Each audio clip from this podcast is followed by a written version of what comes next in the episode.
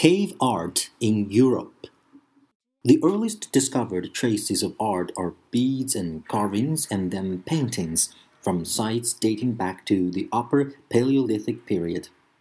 We might expect that early artistic efforts would be crude, but the cave paintings of Spain and southern France show a marked degree of skill.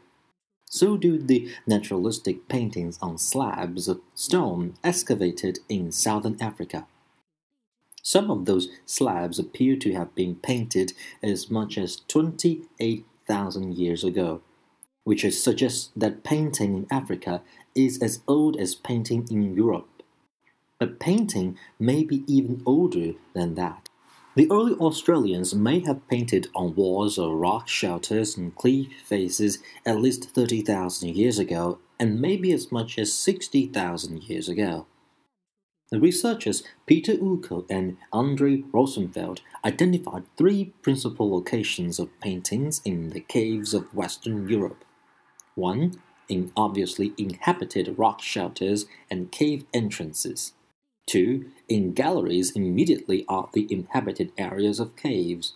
And three, in the inner reaches of caves, whose difficulty of access has been interpreted by some as a sign that magical religious activities were performed there. The subjects of the paintings are mostly animals. The paintings rest on bare walls with no backdrops or environmental trappings.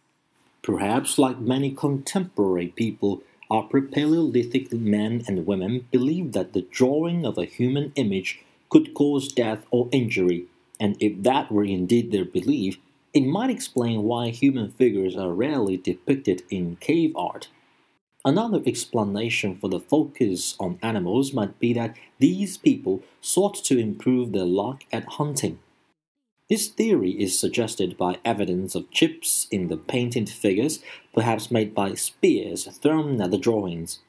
But if improving their hunting luck was the chief motivation for the paintings, it is difficult to explain why only a few show signs of having speared. Perhaps the paintings were inspired by the need to increase the supply of animals. Cave art seems to have reached a peak toward the end of the Upper Paleolithic period when the herds of game were decreasing. The particular symbolic significance of the cave paintings in southwestern France is more explicitly revealed, perhaps by the results of a study conducted by researchers Patricia Rice and Ann Paterson. The data they present suggest that the animals portrayed in the cave paintings were mostly the ones that the painters preferred for meat and for materials such as hides. For example, wild cattle, bovines, and horses are portrayed more often than we would expect by chance, probably because they were larger and heavier, meatier than other animals in the environment. In addition, the paintings mostly portray animals that the painters may have feared the most because of their size, speed, natural weapons such as tusks and horns, and the unpredictability of their behavior. That is, mammoths, bovines, and horses are portrayed more often than deer and reindeer. Thus, the paintings are consistent with the idea that the art is related to the importance of hunting in the economy of Upper Paleolithic people. Consistent with this idea, according to the investigators, is the fact that the art of the cultural period that followed the Upper Paleolithic also seems to reflect how people got their food. But in that period, when getting food no longer depended on hunting large game animals because they were becoming extinct, the art ceased to focus on portrayals of animals. Upper Paleolithic art was not confined to cave paintings. Many shafts of spears and similar objects were decorated with figures of animals. The anthropologist Alexander Marshack has an interesting interpretation of some of the engravings made during the Upper Paleolithic.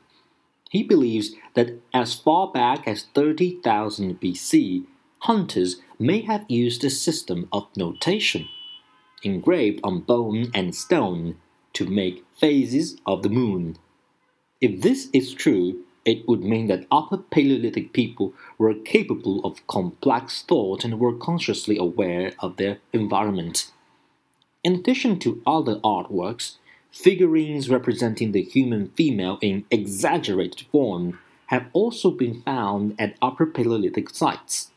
It has been suggested that these figurines were an ideal type of an expression of a desire for fertility.